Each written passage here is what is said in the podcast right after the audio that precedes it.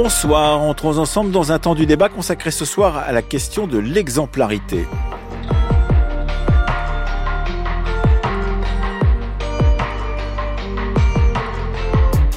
À l'ordre du jour ce soir, qu'est-ce que l'exemplarité en politique? Voici un mot qui revient depuis une vingtaine d'années très fréquemment dans les déclarations des nouveaux présidents ou des nouveaux premiers ministres. La nomination d'un nouveau gouvernement est toujours l'occasion de scruter la carrière des nouveaux entrants, des nouvelles entrantes, soumis depuis une dizaine d'années à un examen précis de leurs conflits d'intérêts potentiels et à une analyse très précise de leurs biens par la haute autorité pour la transparence de la vie publique. Pourtant, malgré des lois toujours plus exigeantes quant à la probité des élus, les citoyennes et les citoyens ne semblent pas plus confiants vis-à-vis de l'action de leurs gouvernants. L'idée d'exemplarité assez large pour accueillir à la fois soupçons de corruption, faute morale ou jugement personnel mérite-t-elle d'être euh, donc précisée? Nous allons le voir avec nos trois invités, avec François Patria. Bonsoir. Bonsoir. Vous êtes sénateur Renaissance de la Côte d'Or et président du groupe des sénateurs Renaissance, ancien ministre. Euh, avec également avec nous euh, à distance Thibaut Poirot. Bonsoir. Bonsoir Emmanuel Laurentin. Vous êtes euh, professeur d'histoire euh, géographie en lycée dans le Grand Est et vous avez euh, rédigé une tribune assez intéressante sur la question du civisme. On parle beaucoup de civisme aujourd'hui depuis les déclarations du président de la République et on en parlera sûrement encore un peu plus après le, la conférence de presse de ce soir et on va évoquer avec vous cette question du civisme à l'école et puis avec nous troisième invité Jean-François Kerléo. Bonsoir. Bonsoir Emmanuel Laurentin. Vous êtes professeur d'université en droit public à Aix-Marseille et vice-président de l'Observatoire de l'éthique publique. Oui, elle ne connaît rien, mais c'est pas grave. C'est pas. Il n'y a pas besoin de s'y connaître pour être ministre de la Culture. Il faut, il faut, il faut savoir comment marche l'État, surtout, et avoir autour de soi des gens qui sont euh, très compétents et très capables. D'où l'importance d'avoir un directeur de cabinet de première qualité, une équipe de très grande qualité. Il y a peut-être une petite difficulté, et des moindres peut-être, pour Rachida Dati, c'est qu'elle est nommée, alors même qu'elle est mise en examen pour corruption et trafic d'influence. On le rappelle. Alors hier, ils sont tous mis en examen. il faut vraiment avoir, il faut avoir, vraiment avoir un, des nerfs d'acier pour devenir ministre. Premièrement, votre femme vous parle plus, ou si c'est euh, bon. Deuxièmement, parce que vous avez plus le temps de la voir. Deuxièmement, vous avez des journalistes qui couchent sur votre palier toute la journée à vous casser les pieds. Et troisièmement, vous avez des juges qui préparent depuis le début votre mise en examen. Alors donc, elle est mise en examen. Je sais même pas si elle est mise en examen. Elle est mise en examen. Bon, ben, d'accord, mais c'est pas la seule. Voilà, vous venez d'entendre Frédéric Mitterrand, ancien ministre de la Culture, interrogé par Amandine Bégaud sur RTL vendredi dernier à propos de la nomination de Rachida Dati à ce même ministère de la Culture. Est-ce qu'il faut avoir des nerfs d'acier quand on a été ministre comme vous, François Patria Je l'ai été en, ayant toujours euh, la crainte ou la peur d'être euh, mis en cause pour une raison ou pour une autre euh, que je n'imaginais pas, que je ne voyais pas, que je ne savais pas. Et c'est vrai que quand on fait de la politique, je crois qu'il il faut d'abord et avant tout penser à la probité, à l'honnêteté. Aux exemplarités, je trouve que c'est prétentieux. Suis-je exemplaire? Sans doute pas. Est-ce que j'essaye d'être honnête et d'avoir de la probité, je l'essaie tous les jours. Alors la probité, c'est une autre notion, c'est une notion effectivement euh, de regard que l'on peut porter sur soi dans une sorte de libre examen de sa propre personne. Euh, l'exemplarité, c'est ce que les citoyens peuvent euh, exiger de vous d'une certaine manière en vous regardant de loin. Je vais vous faire sourire. en politique, je fais de la politique depuis plus de 40 ans. J'ai été élu euh, député, avant j'étais conseiller départemental, élu euh, en 1980, et ce jour-là, je me souviens que François Mitterrand avait publié l'état de ses biens, pour dire voilà ce que j'ai aujourd'hui. Et même, je me souviens que Jospin avait dit j'ai deux voitures, une à crédit, une à capote. C'est ça que pour faire plaisir, pour vous faire sourire. Et moi, j'avais tenu chez moi, chez mon petit notaire en province, à dire bah moi aussi, je vais dire, je vais dire ce que, ce dont je dispose aujourd'hui. Et puis on verra bien quand j'arrêterai la politique. Et quand j'arrêterai la politique, ben, il y aura la, la haute autorité qui vérifiera est-ce que je me suis enrichi. Et la haute autorité n'existait pas à ce moment-là. La haute autorité, mais je m'étais dit, je publierai l'état de mes biens à la fin de ma vie politique. Comme ça, est-ce que je me suis enrichi? Alors, vous avez compris que nos citoyens demandent vraiment de l'exemplarité à, à, tous leurs élus. Dans le même temps, les citoyens eux-mêmes sont-ils exemplaires? Quand je vois, moi, je vous le donne comme élu local depuis des années, où je vois des gens qui mettent en cause tous les jours les hommes politiques, mais et, malgré tout ce qui a été fait depuis depuis 40 ans. Oui, c'est ce que je veux Depuis 40 ans, ce qui a été fait, les hommes politiques sont toujours considérés comme aussi pourris qu'ils l'étaient même plus qu'il y a 40 ans, malgré toutes les mesures qui, ont été prises. Et je suis surpris de voir, je, je, m'interroge en disant, eux qui nous demandent d'être exemplaires, eux qui nous demandent d'être honnêtes, propres et tout, et moi tous les jours, ils viennent me demander dans ma permanence des passe-droits. Mais tous les jours, tous les jours. On vient vous demander pour un permis de construire, pour un remembrement, pour une dérogation pour son fils, pour une affectation, pour tout. C'est bizarre l'attitude d'ailleurs des électeurs par ailleurs. Euh, Jean-François Kerléo, en tant que professeur d'université en droit public et surtout euh, vice-président de l'Observatoire de l'éthique publique, qu'est-ce qu'on peut dire justement sur à la fois la croissance des décisions législatives en matière justement d'éthique publique et d'exemplarité, euh, toutes les questions qui tournent autour du parquet national financier, de la haute autorité pour la transparence de la vie publique, des questions des lois sur les conflits d'intérêts, tout cela est venu souvent d'ailleurs après l'affaire Cahuzac à partir de 2000 2013 en particulier, sous François Hollande, de toutes ces lois qui se sont multipliées et pour autant, comme je le disais, du fait que, disons, la confiance dans les hommes politiques n'a pas cru au même rythme que la rapidité de ces lois.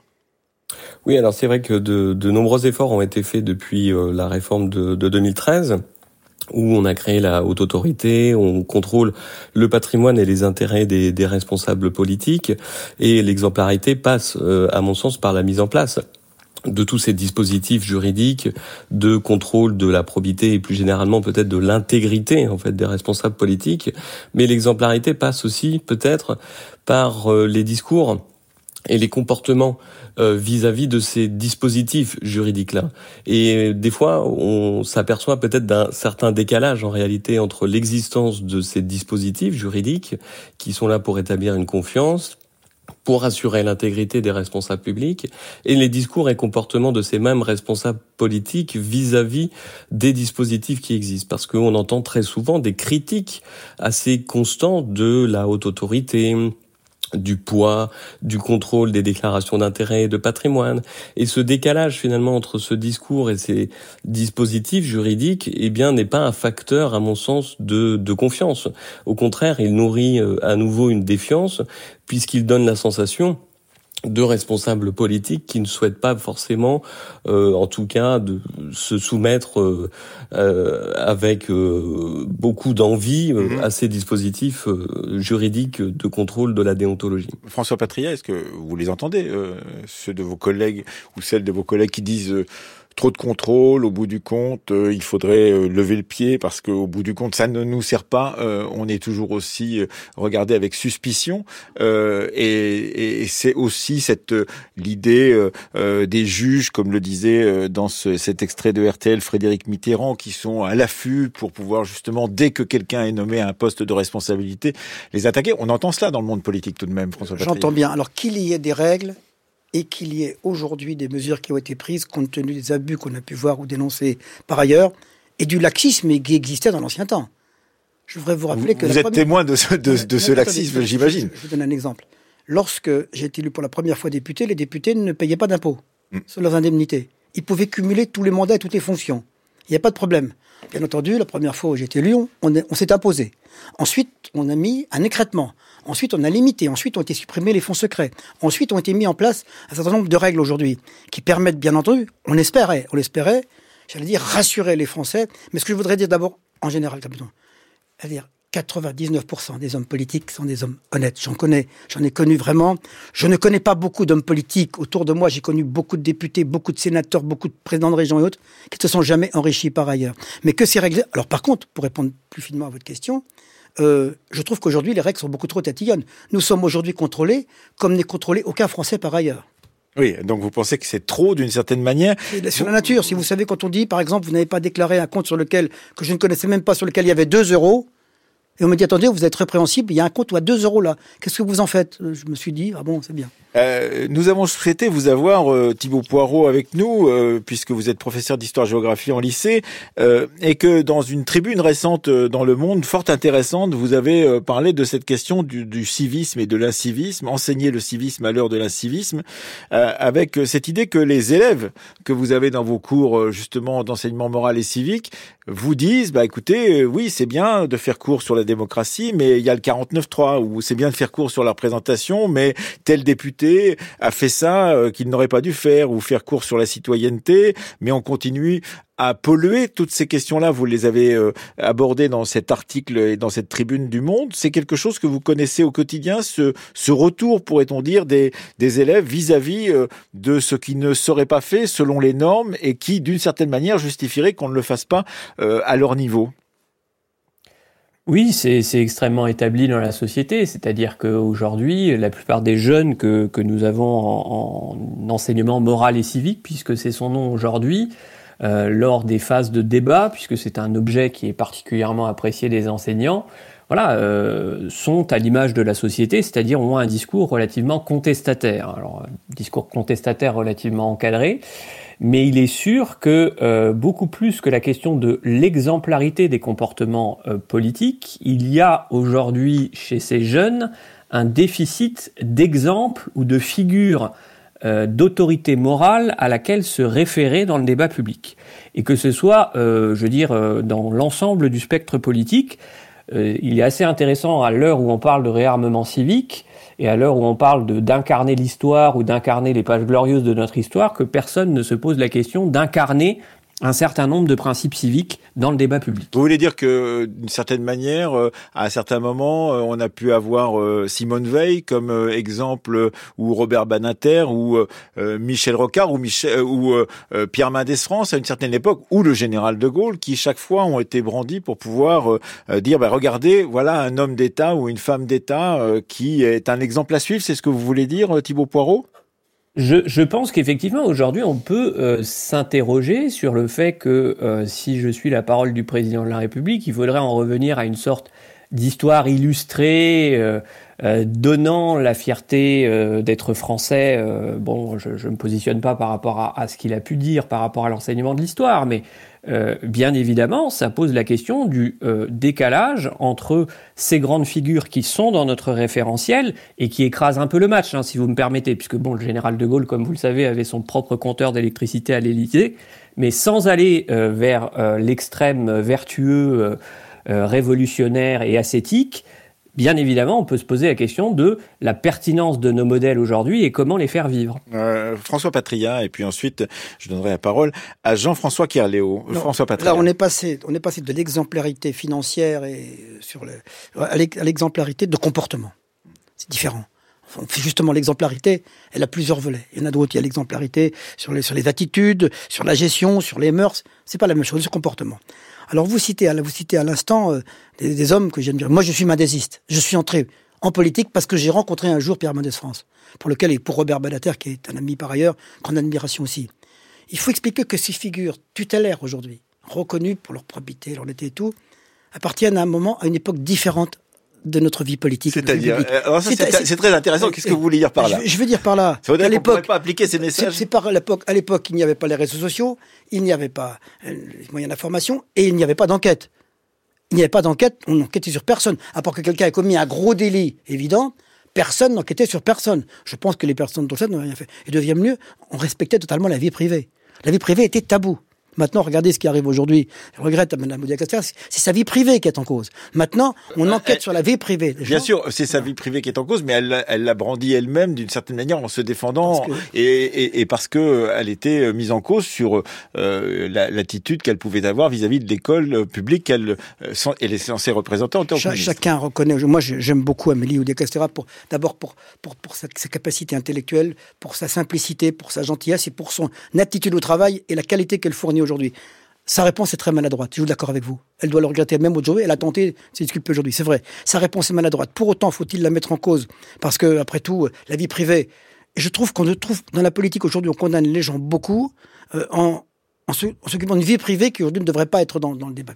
Euh, Jean-François Kerléo, qu'est-ce que vous pensez justement de cette euh, notion d'exemplarité telle qu'elle peut être utilisée et qui peut porter sur différents registres? Je disais d'un côté euh, des registres qui sont condamnables au, regard de la loi, la corruption ou des choses comme ça, d'autres fois des fautes morales, des, ou alors des, des jugements ou des paroles qui ne, ne sont pas, disons, convenables dans l'espace public.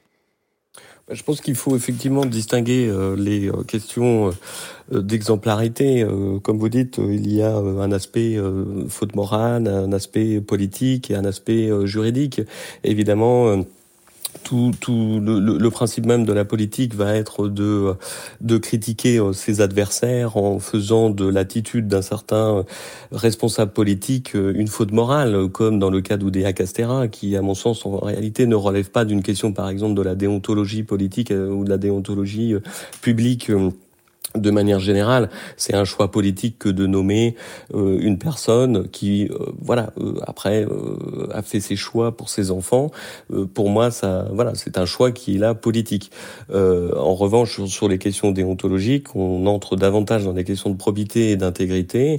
Et là, il s'agit en réalité de poser des garde-fous pour éviter des situations plus généralement qu'on appellerait des situations de conflit d'intérêts et pour s'assurer qu'un responsable politique agit en faveur de l'intérêt général.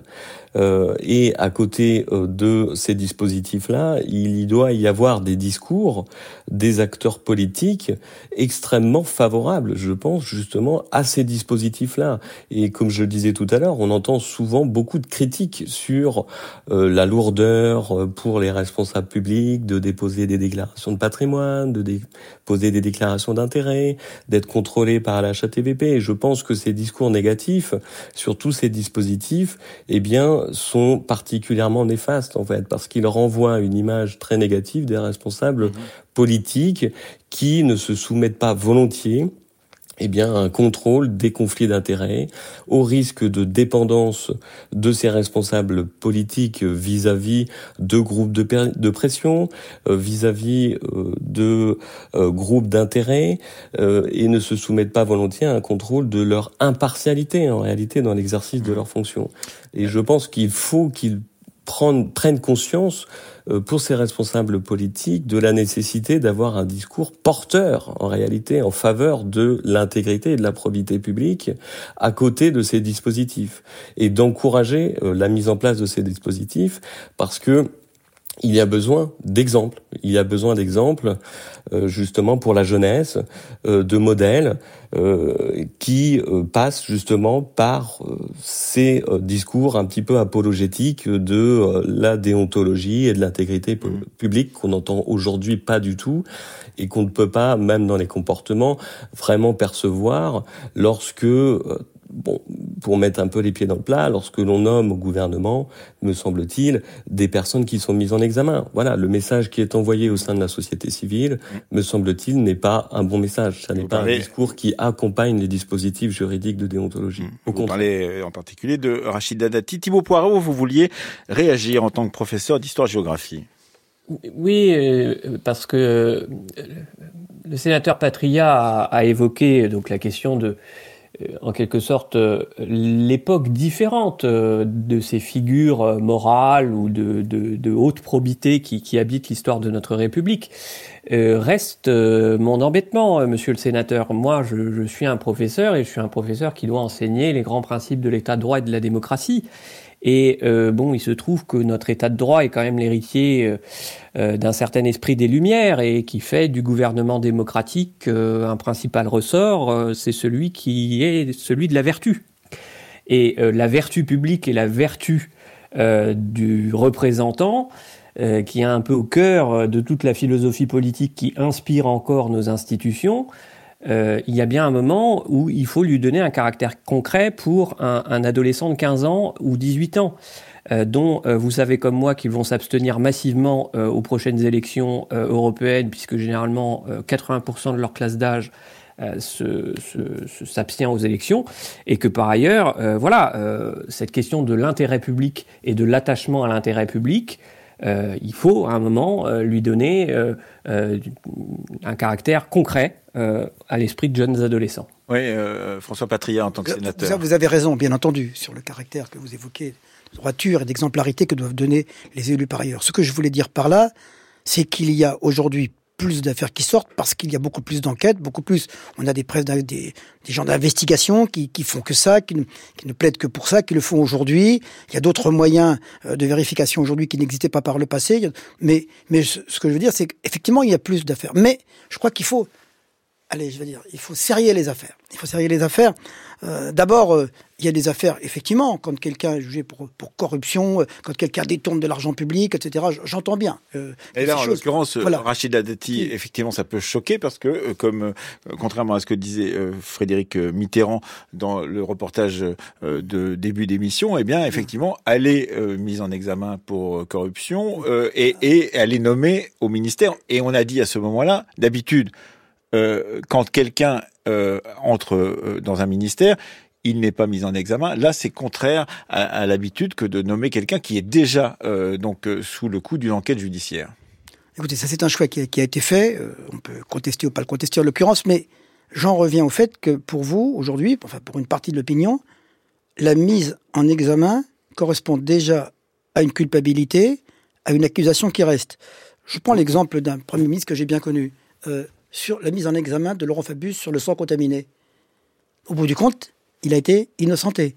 N'empêche qu'il a payé de cette mise en examen publique, donné beaucoup de temps, il a payé de sa vie, de son avenir politique. Et je pense qu'il a fait la carrière qu'il souhaitait parce qu'il a vu cette mise en examen qui s'est révélée après être...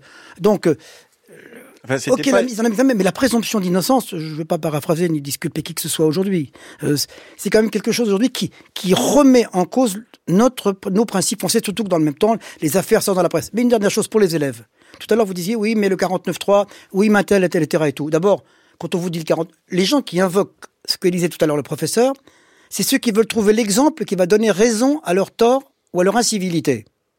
C'est ça, les autres. Parce que le 49.3, il n'y a rien d'illégal, ni rien de répréhensible à utiliser le 49.3. Et c'est pas parce qu'il y a un député qui se conduit mal et qui arrive euh, débraillé à l'Assemblée nationale et qui hurle que tous les parlementaires sont comme ça. Faut pas prendre l'exemple qui vous donnera raison à votre attitude incivile aujourd'hui. Jean-François Kerléo, en tant que professeur de droit public à l'Université d'Aix-Marseille. Oui, alors, je, si vous me permettez de rebondir sur euh, le, la nomination de, de Madame Dati, euh, je pense qu'il y a une distinction à faire, notamment avec le, le cas de, de, de, Monsieur Fabius, par exemple, que vous évoquez, Monsieur le Sénateur, euh, puisque en fait l'affaire euh, de, concernant Monsieur Fabius, c'est une affaire qui euh, a eu lieu au, au moment, enfin, en cours d'exercice du mandat. Et donc, il faut quand même distinguer cette hypothèse de celle où on nomme quelqu'un qui est déjà mis en examen et dont on sait déjà qu'il est mis en examen. Et je trouve que là, le message qui est envoyé à ce moment-là, lorsque on sait déjà qu'il y a une suspicion, qu'il y a quand même un problème euh, judiciaire, pénal euh, vis-à-vis d'une personne, je trouve que le message envoyé à l'opinion publique est assez euh, finalement assez grave mm. quand même parce que euh, il signifie que euh, on décroche le lien entre l'intérêt général et l'intégrité, c'est-à-dire cette personne sera politiquement efficace, elle sera politiquement très utile, elle sera certainement très douée, elle va s'exprimer au nom du peuple français, elle va faire une politique en faveur de l'intérêt général, mais elle est potentiellement corrompue. Et donc ici, on détache complètement, on distingue complètement la réalisation de l'intérêt général de l'intégrité des responsables publics. Alors que c'est, à mon sens, une composante totale de la réalisation de l'intérêt général. Il n'y en a pas sans probité, il n'y en a pas sans intégrité. Thibaut Poirot, vous vouliez réagir également à ce que disait euh, le sénateur Patria. Oui, le, euh, le sénateur Patria euh, souhaiterait en quelque sorte que euh, on remette ces cas, euh, bon, la nomination de Madame Dati euh, ou d'autres choses, à, l'égard de l'exception qui, ne vient pas confirmer la norme.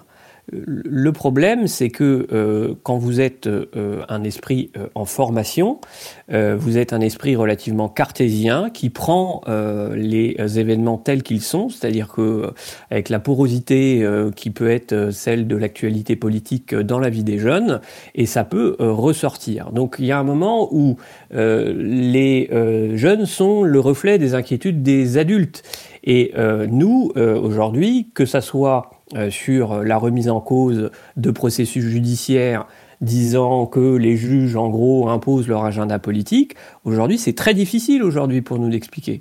Parce que euh, tout ce qui va miner la confiance dans la justice, c'est derrière la confiance dans la justice au niveau du citoyen. Donc un ministre ou un membre de l'opposition qui attaque un juge ou une mise en examen comme étant le reflet d'un agenda politique, allez ensuite expliquer que nous avons des pouvoirs séparés euh, dans la Constitution de la Ve République et que, par ailleurs, les juges sont indépendants et sont indépendants de pression politique avec ce genre de discours. Aujourd'hui, il faut que les responsables politiques aient conscience qu'ils sont écoutés par des citoyens en formation qui ont besoin de distance, de complexité et d'éviter ce genre de mise en accusation qui, pour nous, font beaucoup de dégâts. Monsieur le sénateur Patria, dans son article pour Le Monde, euh, Thibault Poirot disait le civisme est maltraité partout, euh, des plateaux de télévision au banc de l'Assemblée nationale, ce n'est pas vrai, euh, au banc du Sénat, bien évidemment, parce que c'est beaucoup plus calme. Mais enfin, c'est vrai qu'il y a, disons, des excès verbaux un peu partout, et parce que les adultes ont oublié qu'ils agissaient sous le regard des mineurs. C'est aussi simple que cela. Oui monsieur a raison. Vous savez, même, au Sénat, aujourd'hui, euh, il y a des formes d'incivilité. Euh, on commence aussi à s'insulter parfois. C'est parfois manichéen. Il y a une, autre forme d'incivilité qu'une forme de mépris. J'ai vu la première ministre euh, récemment prononcer un discours sur des attentats et sur les problèmes et sans que aucune personne de, de l'opposition n'applaudisse, n'agrée, alors que c'était un discours à la fois émouvant, qui devait rassembler tout le monde. Euh, les mœurs politiques sont plus dures que, plus que, jamais aujourd'hui. Et euh, vous dites effectivement euh, que les mises en examen, mais tout le monde doit respecter le civisme. Et, moi, je, bien entendu, que j'ai un respect profond pour les décisions de justice, bien entendu, et je ne les commande pas. Ce que je me, la question que je me pose, c'est comment, qui viole aujourd'hui le secret de l'instruction? Comment se fait-il qu'on retrouve dans la presse tout ce qui est comme les procès-verbaux, les instructions Comment se fait-il? Est-ce qu'il n'y a pas là aussi une forme d'incivisme? Oui, euh, justement sur ce point, vous qui êtes euh, professeur d'université en droit public, euh, Jean-François Carléo, qu'est-ce que vous en pensez justement de ce que vient de dire le sénateur François Patria? Bah, écoutez, moi je, je partage l'idée que aujourd'hui il y a une véritable violence en politique que l'on n'avait pas connue depuis quand même longtemps et que le, le, politique ne doit pas être considéré comme une euh, une activité banale. Les, les citoyens, euh, en réalité, euh, sont encore extrêmement attachés à la fonction politique et euh, y voient une, une forme de miroir hein, pour la société. il est clair que ça n'est pas de la banalisation. Donc tout ce qui se passe au niveau politique, dans les enceintes euh, parlementaires, avec euh, donc une séance qui est publique, donc euh, évidemment une retransmission de tous les excès par les médias, donc de ces violences verbales, de ces gestes déplacés, de tous ces comportements. Évidemment, il y a un jeu de, de miroir qui s'installe avec la société civile et c'est un reflet qui est dramatique pour des jeunes en formation pour des jeunes qui cherchent des repères. Et ça, je pense que le personnel politique doit avoir conscience de la responsabilité qu'il a dans ce jeu de miroir et dans ce jeu de reflets pour, pour la société civile et tout particulièrement pour les jeunes. Et plus on a un discours qui euh, banalise finalement euh, bon les petits arrangements, euh, une petite corruption, euh, plus euh, évidemment ces, ces, petits arrangements et ces petits, petites corruptions vont trouver une forme de légitimité, de légitimation ensuite mhm. dans la société civile. Et plus ça va se diffuser, se répandre et être considéré comme la norme pour le citoyen tout à fait normal. Enfin, dans, dans, dans votre tribune du Monde, Thibault Poirot, en tant que professeur d'histoire-géographie, vous, vous disiez dans un pays où nous négocions tous avec la règle, et là vous rejoignez un peu ce que disait au tout début euh, de notre discussion euh, le sénateur François Patria, son contournement, son exemption, les élèves sont nourris constamment par une morale de l'évitement. Qu'est-ce que vous appelez morale de l'évitement, justement, euh, Thibault Poirot? Oh, je pense que tout, le monde se, peut, se représenter ce qu'elle est, c'est-à-dire que, bon, d'ailleurs, elle a, elle a été euh, particulièrement visible sous le Covid, c'est-à-dire en gros euh, l'idée que nous devons avoir une discipline collective et que derrière, euh, bon, mais nous, nous qui savons mieux, nous, nous qui sommes plus conscients de nos responsabilités, on peut un peu s'arranger. Euh, ça, euh, il y, a, y, a une vraie, il y a une vraie question. Euh, et, vous l'avez vu dans vos propres, propres classes, Thibaut Poirot? Oui, alors très clairement, de toute façon, vous savez que à l'heure actuelle, pour faire rebondir sur un autre débat à la mode, qui est le fameux ou le faux absentéisme des professeurs, il est mal vécu par ma profession d'avoir beaucoup de parents qui viennent justement, par exemple, nous dire qu'il y a trop d'absence des professeurs dans notre pays et qui en même temps sont les premiers à justifier de manière euh, fumeuse euh, des absences de leurs enfants pour euh, une, raison personnelle d'arrangement ou de départ en vacances anticipé au, au, ski. Pardon. Donc on est dans cette morale de l'évitement. Et cette morale de l'évitement, c'est une partie, je dis bien une partie des parents qui peut la transmettre. Mmh.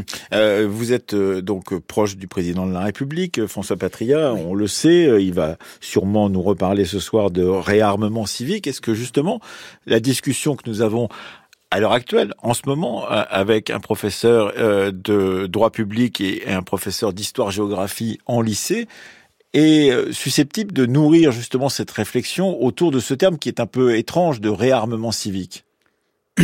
En, matière de réarmement, je crois qu'on il a été pris comme une doctrine générale d'attitude politique.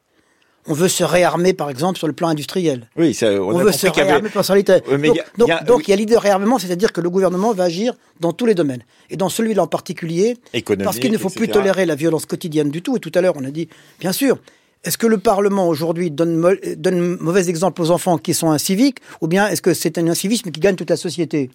J'ai le sentiment qu'il y avait déjà des grandes incivilités dans les stades de foot, euh, euh, dans, dans, les, dans, les, dans les boîtes de nuit, enfin dans tout ce que vous voulez aujourd'hui, dans, dans, la rue, des grandes incivilités qui existaient avant même qu'il y ait des comportements qu'on peut déplorer aujourd'hui au Parlement. Oui, mais on, peut dire que effectivement un joueur de foot peut être aussi un, exemple de morale civique, mais néanmoins c'est plutôt vers l'homme politique, ou la femme politique qu'on se tourne pour penser à, à une morale civique.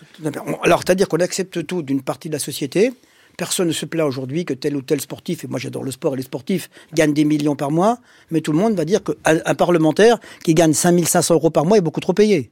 Il faut, relativiser toutes les choses quand même. Moi, j'entends bien. Je me, me compare pas aux sportifs, aux autres. Et c'est pareil pour un, grand chirurgien. Un grand chirurgien aujourd'hui qui sauve des vies tous les jours et qui, est salarié à l'hôpital pour 8 ou 10 000, euros par mois par rapport à d'autres. On a perdu la notion de valeur ça aussi, il faut l'accompagner.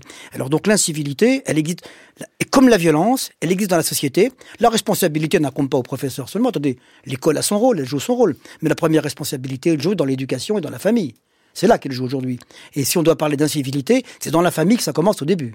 Oui, euh, qu'est-ce que vous en pensez justement, euh, Thibaut Poirot, vous qui êtes euh, professeur d'histoire-géographie, est-ce que justement cette, euh, ce plaidoyer pour un regard plus large sur, sur la question du réarmement, pas simplement civique, puisque vous avez donc en tant que professeur d'enseignement moral et civique, tel que je crois c'était Vincent Payon avait déterminé ce qu'il fallait dire justement sur ce sujet-là, puisque c'est lui qui a réinventé cette, cette titulature. Eh bien, est-ce que vous de votre côté, vous pensez que cet exemple, en élargissant réarmement civique, réarmement industriel, réarmement militaire, pourquoi pas, euh, cela correspond à ce que vous avez à enseigner en tant que professeur d'histoire-géographie?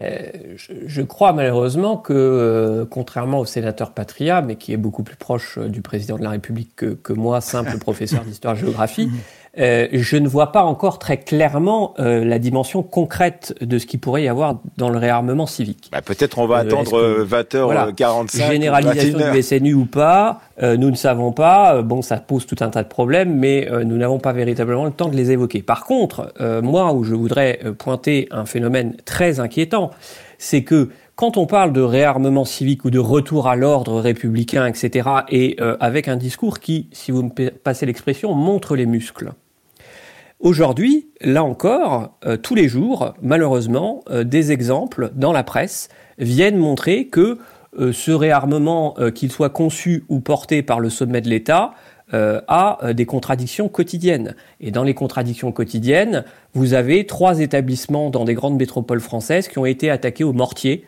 récemment. Et je ne pense pas que c'est en réarmant l'autorité morale des professeurs qu'on euh, euh, remet euh, en cause ce délitement dans certains établissements scolaires qui manquent de moyens et qui sont dans des, des situations d'abandon ou des situations extrêmement dramatiques et qui appellent à l'aide régulièrement dans la presse pour justement avoir le soutien de l'autorité de l'État. Et avec en particulier l'exemple de Dominique Bernard, relativement récent, effectivement, euh, tel qu'on l'a pu le connaître euh, avec euh, son assassinat. Cela, Jean-François Carléo, est-ce que c'est tout mélangé que d'évoquer toutes ces questions ensemble, ou est-ce que cela fait partie justement du regard que l'on doit porter à la fois sur la probité, sur l'exemplarité et sur le regard que les citoyens portent vis à -vis de leurs élus politiques? Alors oui, on, mélange quand même effectivement beaucoup beaucoup de choses, mais euh, ce qui, ce qui me, ce qui me gêne un petit peu dans, dans le discours que j'ai que j'ai entendu euh, tout à l'heure, c'est qu'on avait un petit peu la sensation que les incivilités euh, des uns justifiaient celles des autres. En réalité, ça me, ça me pose, ça me pose un petit peu problème, étant entendu que à titre personnel, moi, je n'ai pas de, de, difficulté à considérer que puisqu'on est responsable politique, on a une responsabilité qui est supérieure à celle des autres. On s'exprime quand même au nom de l'intérêt général ou dans la perspective de réaliser l'intérêt général et on s'exprime au nom de la société française dans son ensemble. On a quand même une responsabilité quand même qui est hors norme entre guillemets et qui exige donc sans doute des euh, euh, contraintes, des obligations beaucoup plus beaucoup plus importantes. Et si on justifie euh, les incivilités de la société civile enfin plutôt si on prend les, les, incivilités de la société civile pour justifier celles des responsables politiques, je suis quand même gêné. Je pense qu'on fait les choses euh, à l'envers.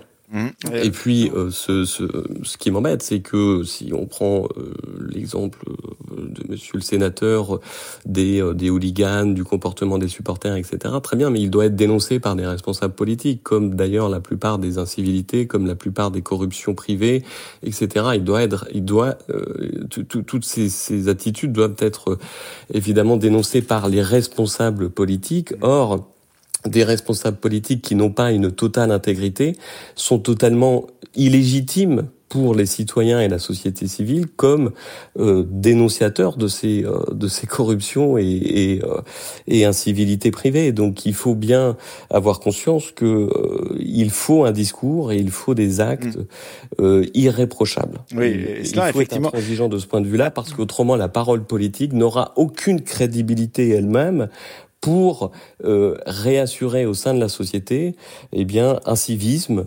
euh, et une mmh. forme d'éducation morale. Le mot de la fin hein, donc euh, au sénateur euh, Patria effectivement avec cette difficulté est-ce que vous devez vous vous considéré comme supérieur aux autres dans une société démocratique où on voudrait que vous soyez euh, au même niveau que les autres d'une certaine manière. D'un côté, disait dans un article le sociologue Étienne Lyon qui a travaillé beaucoup sur les députés et les représentants publics, on demande aux hommes politiques d'être des gens normaux, des citoyens ordinaires et de ne pas être des professionnels de la politique. Et de l'autre, on leur demande d'être exemplaires, ce qui est effectivement difficile. Mais en même temps, c'est le rôle que vous choisissez quand vous voulez être élu. Tout à fait. Alors je pense que d'abord, je m'excuse auprès des professeurs si je ne me suis pas très bien exprimé. Je veux dire aussi simplement que, d'abord, quand on est homme politique, bien entendu, qu'on doit être plus intègre, plus honnête que les autres et plus exemplaire. Ça, c'est certain. Ce que je crois, le rôle de politique aujourd'hui, c'est pas de demander d'avoir d'avoir des saints partout c'est d'avoir de, de, euh, et que je n'ai pas dit tout à l'heure que que, que les hooliganismes justifiaient l'attitude des parlementaires, mmh. pas du tout. Mmh. Mais on peut très bien avoir commis quelques méfaits, par exemple d'incivilité pendant le Covid, dans le même temps condamner le hooliganisme. Ça n'empêche pas, ça n'empêche pas.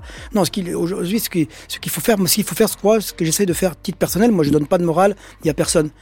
Un homme politique, il doit vivre avec les gens, au milieu des gens, que les gens peuvent voir de la façon dont il vit, dont il s'exprime, de la façon de quel est son train de vie, comment il vit autour des gens. Et ça, je crois que c'est de nature. Plus on est proche des gens, plus on montre comment on vit, on a de chance d'être crédible en vie politique. Mais ça, c'est plus facile quand on est un élu local que quand on est un élu national, par exemple. Les élus nationaux qui aujourd'hui, j'ai des amis qui sont dans des milieux urbains, qui avec les réseaux sociaux, etc., vivent tous les jours avec les gens et montrent comment ils vivent.